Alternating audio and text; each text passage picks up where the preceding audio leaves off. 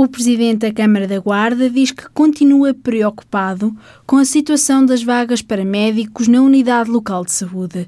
Carlos Chaves Monteiro sublinha que o anúncio feito pela administração da ULS que quem tem intenção de contratar 15 especialistas a curto prazo não pode deixar os guardenses descansados. O autarca considera que este processo precisa de ser muito bem explicado. Continuo preocupado com a situação não pode ser de outra forma. Falar em 15 médicos possíveis não é falar na situação jurídica, legal, que permitirá essa contratação. Qual é? Ao abrigo de quê? Ou será que estamos a falar uma contratação ao abrigo excepcional e especial da Lei do Orçamento de Estado? Mas se é assim, o Conselho de Administração da ULS já devia ter tratado dessas circunstâncias. Estamos a falar da possibilidade de contratar excepcionalmente pela Lei do Orçamento de Estado. Vir dizer que já tem 15 médicos, mas ofereceram-se 15 médicos, qual é o vínculo contratual? Que condições são as mesmas deste uh, aviso que saiu em 1 de julho? É preciso esclarecer isto. Ou é para dar uma resposta para ver se tapamos o sol com a peneira? Tem que explicar a forma, o como e quem são. Tem que explicar isto. E continuaremos a sofrer, a padecer de uma circunstância que o governo de facto julgou de forma diferente discriminou eh, eh, esta, esta região e esta população. Eu sei que a maioria dos cidadãos esta questão não é relevante, mas é relevante agora colocá-la porquê? Porque temos de ter a evidência de que não é uma mera afirmação que há 15 médicos. Se há 15 médicos hoje, não há há 15 uh, dias atrás, porquê? Só descobrimos agora que havia carência? Não. Então esta resposta devia ter sido dada no momento ou antes até do governo e a essa resposta o governo cumpriu o seu papel, cumprir a sua função, que não está a cumprir.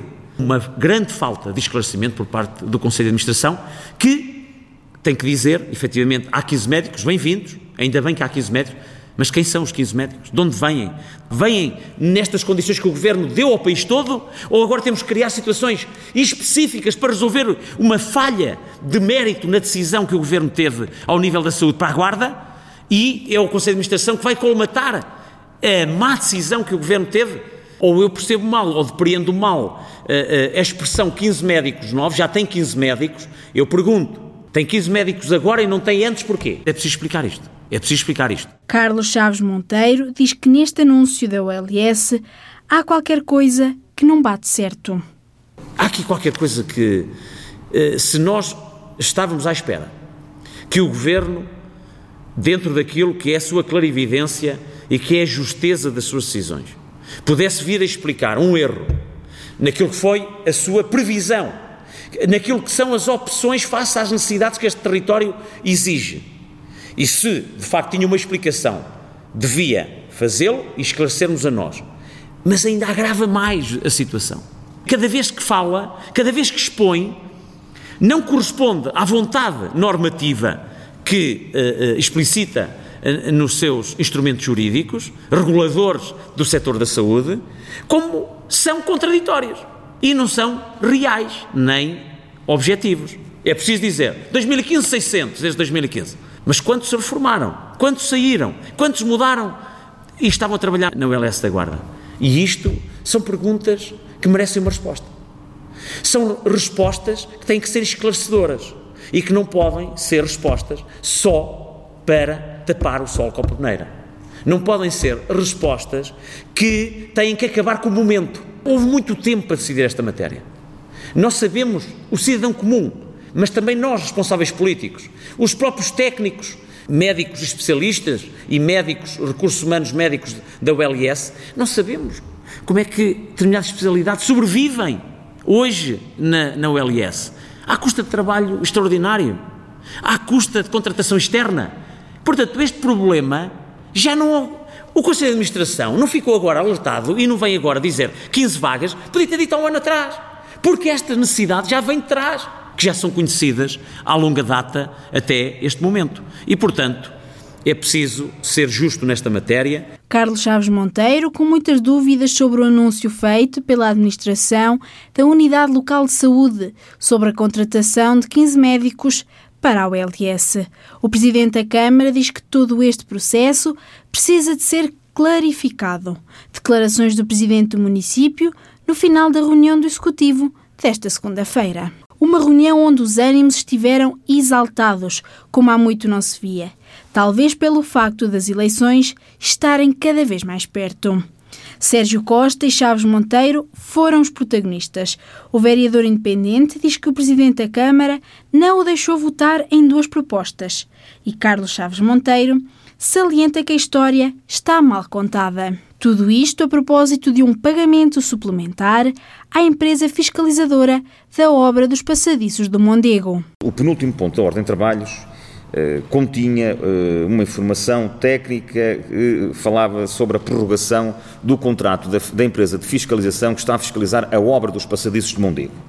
E fala a certa altura, essa mesma proposta, num custo de 37 mil euros para a empresa de fiscalização por causa do, uh, do atraso nas obras dos passadiços de Mondego. Já só estarão prontos em outubro. É o que é referido aqui no documento da empresa de fiscalização. Está escrito. E eu questionei o Sr. Presidente sobre se de facto iria ou não haver este custo acrescido para a empresa de fiscalização e se o custo, existir um custo a mais, se o mesmo iria ser imputado aos empreiteiros adjudicatários dos dois lotes da obra dos passadiços de Mondego.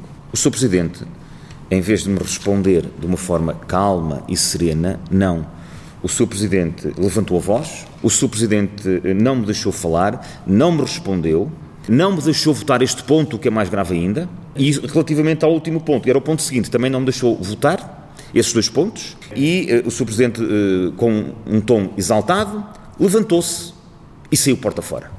Hoje eu vivo dado o meu direito à prática da democracia, vivo dado o meu direito a votar os pontos, porque o Sr. Presidente tirou uma voz e não me deixou votar os pontos. E, portanto, estes, a votação destes dois pontos está rodeada de ilegalidade e esperemos que seja reposta a legalidade destes factos, eh, sob pena, naturalmente, de podermos ter que ter por aí mais algum processo para que a legalidade dos assuntos que são aprovados na reunião de Câmara seja devidamente reposta. O Sr. Presidente votou, mas não me deixou votar a mim. Eu estava constantemente, Sr. Presidente, não me está a deixar votar. Está gravado e vai ficar em ata, para que não haja dúvidas. Na resposta, o Presidente da Câmara, Chaves Monteiro, diz que a história está mal contada, do princípio ao fim. Coloquei o assunto da ordem do dia à discussão, expliquei o assunto à ordem do dia, foram colocadas duas questões ao Sr. Vereador Sérgio Costa, se estamos a fazer uma prorrogação de fiscalização de obra, porque a obra também foi prorrogada nesse prazo se era gratuita ou era onerosa. Eu respondi: é onerosa. Onde é que está isso? Foi-me perguntado. E eu fui ver a proposta também e confirmei exatamente um documento apresentado pela empresa de fiscalização a dizer que são 36 mil euros e qualquer coisa. E o senhor vereador respondeu: Mas eu quero que se cumpra a contratação pública. Eu disse: Não, é exatamente. Nós vamos cumprir a contratação pública. Nós iremos cumprir sempre a lei. Se houver uma responsabilidade do município, quem é que paga este valor? O município. Se houver uma responsabilidade por este atraso da empresa, pagará a empresa. E assim eu considerei ser esclarecedor às dúvidas do vereador. E perguntei qual é o seu sentido de voto. E o vereador continuou a insistir que era preciso cumprir a contratação pública. Eu já tinha respondido. E disse, Sr. Vereador, o seu sentido de voto, segunda vez, podem ouvir a gravação, o seu sentido de voto. E o Sr. Vereador não me responde. É claro que eu aprovei o ponto por maioria e passei ao segundo ponto. Li o segundo ponto sob protesto do Sr. Vereador Sérgio Costa. Protesto que não tinha aquilo que os senhores ouvem a nossa uh, gravação áudio e poderão confirmar aquilo que eu estou aqui a dizer. Passei ao segundo ponto, li ao segundo ponto e o Sr. Vereador ficou no ponto anterior. Senhor Vereador, qual é a sua decisão neste último ponto da ordem de trabalhos? O Senhor Vereador ficou na ordem anterior, como o Presidente dirige os trabalhos. E esclareceu os vereadores todos, porque todos ficaram esclarecidos. O Partido Socialista, os vereadores do, partido, do PSD, e depois há aquele senhor vereador que está eleito pelo PSD, que é independente, e ficou nesse ponto. Como não diz o seu sentido de voto, eu votei, porque a Câmara não pode ficar parada com os assuntos parados, porque um seu vereador lhe dá o direito para votar e o seu vereador entende ficar no outro ponto. E, e, foi votado também por maioria o último ponto da ordem de trabalhos. E dei a sessão por encerrada. Com certeza que o Presidente, sempre que haja dúvidas, tem que as tirar.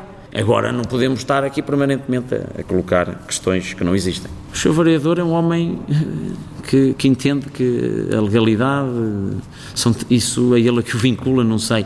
Aquilo que eu vos estou a transmitir é factual. Dos factos que eu vos apresento, tirem as ilações.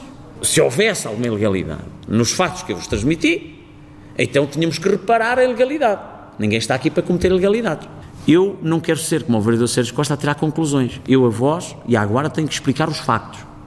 Sobre os factos, eu neste momento já digo à Guarda: avaliem os factos e avaliem as atitudes, as ações e façam o julgamento. A troca de acusações entre Sérgio Costa e Carlos Chaves Monteiro. Os ânimos estão cada vez mais exaltados, ou não estivéssemos na presença de dois candidatos à presidência do município. Os Institutos Politécnicos da Guarda, Castelo Branco e Tomar vão avançar para a criação de um consórcio com o objetivo de realizarem formações nas áreas da proteção civil, ordenamento do território e cadastro. A candidatura a este consórcio já foi apresentada à entidade gestora do Programa de Recuperação e Resiliência. O anúncio foi feito pelo presidente do Politécnico de Castelo Branco, António Fernandes, durante um debate sobre a promoção dos ecossistemas de inovação regional. O consórcio entre as três instituições de ensino superior chamar-se-á Rede Politécnica A23.